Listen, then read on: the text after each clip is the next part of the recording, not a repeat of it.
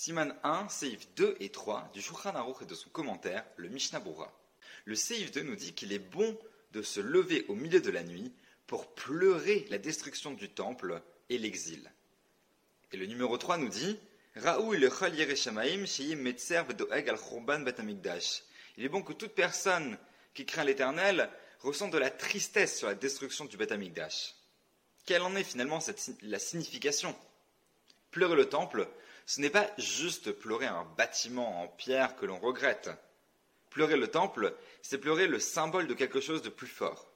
C'est pleurer le symbole de la relation divine qui unissait non seulement les Juifs et Dieu, mais aussi Dieu et toute l'humanité.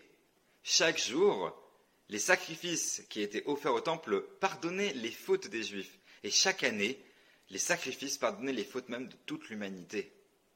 Pleurer sa perte, c'est pleurer la possibilité de rentrer en relation avec Dieu de manière évidente, d'avoir la présence manifeste de Dieu en notre sein.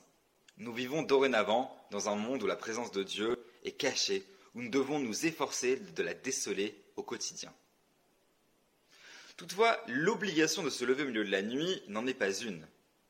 Le Shulchan nous dit qu'il est bon, mais le Mishnah précise qu'une personne qui ne pourrait pas ensuite se lever pour euh, faire sa journée et servir l'Éternel, comme nous l'avons dit dans la halakha d'hier, eh n'a pas besoin de se lever. Les kabbalistes rajoutent que cette habitude s'est perdue, peut-être parce que nos générations ne sont pas aussi fortes que les générations précédentes.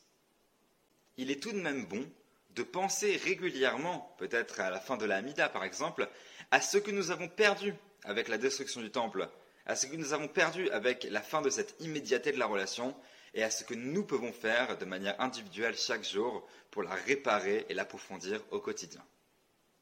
Merci beaucoup. C'était le Siman 1, Seif 2 et 3 du Shulchan Aruch de son commentaire, le Mishnah Bura.